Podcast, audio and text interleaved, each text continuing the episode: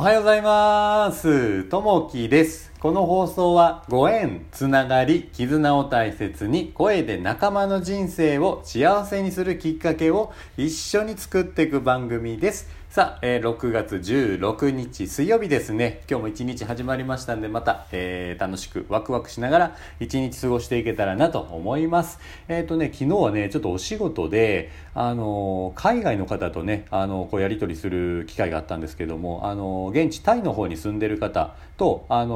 まあ、 Zoom を使ってこう話をしましょうっていうことで、まあ、あの一緒にこう働いてる、まあ、営業のこと、えーまあ、私とでタイにいらっしゃる、まあ、その方は日本人の方なんですけど向こうにずっとね駐在していらっしゃる方で、まあ、いっぺんあのミーティングをしましょうということで初めてねその方とミーティングすることになったんですね。であのこれ、まあ、今普通にねあのオンラインでつないであのじゃあ今からちょっと打ち合わせしましょうっていうことでこうつなげるんですけどこれってやっぱりこうアメリカにいてもあの南米にいてもヨーロッパにいてもどこにいても、まあ、実はあるんですけどやっぱりこう一本のツールで、えー例えばこう Zoom を使ったりとかあ Google のあの Teams を使ったりとかこういったものを使いながらあの直にね料金かけずに、えーすぐにこうつながれるっていうのはすごいなと考えてみるとですねこれってあの数年前までってなかなかこうなかったものでじゃあいついつ行きますねっていうことでこう現地に行ってで飛行機に乗って行ってたんですけども今ねすぐにこうやって話せる状態っていうのが一般化してる。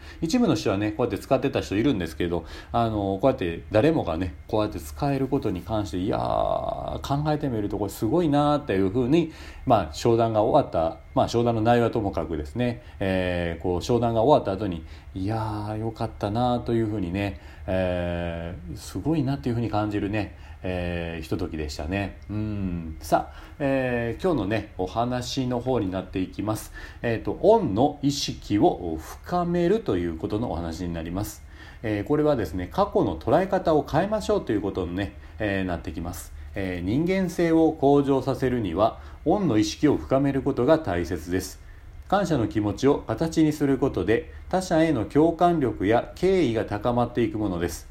人や物に感謝することは大切だと考えている人は多いでしょう。そこで一歩踏み込んで自分を取り巻く環境の受け止め方について考えてみましょ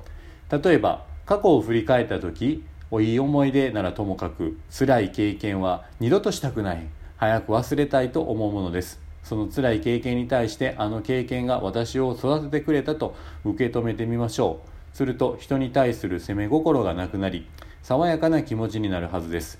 過去も現在も未来の自分にとってベストと受け止めるのです。そうした受け止め方を続けることで、えー自己の確かな方向性を見出すことができるようになるはずです。新たな自分を創造するために恩意識を深めて人間性を向上させ世のため人のためとなる生き方をしていきましょうということですね。あの今日の心がけとして過去の捉え方を変えましょうというとこですね。これあの過去にね、えー辛いことがあるとうわなんでそんな思いさせられたんやろうみたいなね。やっぱこう責め心があったりするんですけどなんでこんな自分だけ辛い思いとかねこういう時はあったりとかするんですけどやっぱそういう風な捉え方じゃなくてまあそれは必要だからこう来てやっぱりそれに対してあのそういう経験をしたと。いうことを思えると一番いいんですけどなかなかねそういうふうにね思えないんですけどあの思えるようにね、えーしていけたらなと思うんですけどそういったね過去の捉え方、まあ、そんながあったから今がある。なのでこう成長していけたというふうにね、えー捉えられていけるといいかなと。まあいいこと悪いこと両方あると思うんですけどいいことも悪いことも捉え方次第でその過去は、えーなんぼでもこう変えられると。過去は変わらないよというふうに考ええーあるんですけど、まあ、過去の捉え方自体はねやっぱ変えられる自分自身で変えられるのがこれなのかなというふうに、えー思いますね。なんでまあ、えーそれを、えーいろんな経験を自分の方に解釈して、えーいい経験として捉えていけたらなというふうに思います。今日のねお話はこの過去の捉え方を変えましょうというとこですね。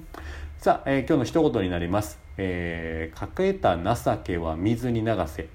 受けた恩は石に刻めということですね。えー、尾花春夫さんのお言葉ですね。あの、こう人にね、いろいろこう、えー、してあげたりとか、こんなんしてあげたよ、と、まあ、あいうのはいろいろあると思うんですよね。で、あとはこう、人に何々してもらったというのがあると思うんですけども、両方ね、えー、こう大切なんですけれども、特に大事なのは人からね、えー、されたことに対して、えー、してもらったことに対してその恩はずっとね、えー、まあ、心の中に留めておいて、いつかね、恩返し、恩送りという形でこう返していけるようにできたらなと思います。なかなかね全てこうできるもんじゃないんですけど一つ一つできることからしていけたらなというふうに思います。さあ、えー、今日もね、えー、聞いていただきまして、えー、ありがとうございます。またいいねコメントあればお待ちしております、え今日もあなたにとって最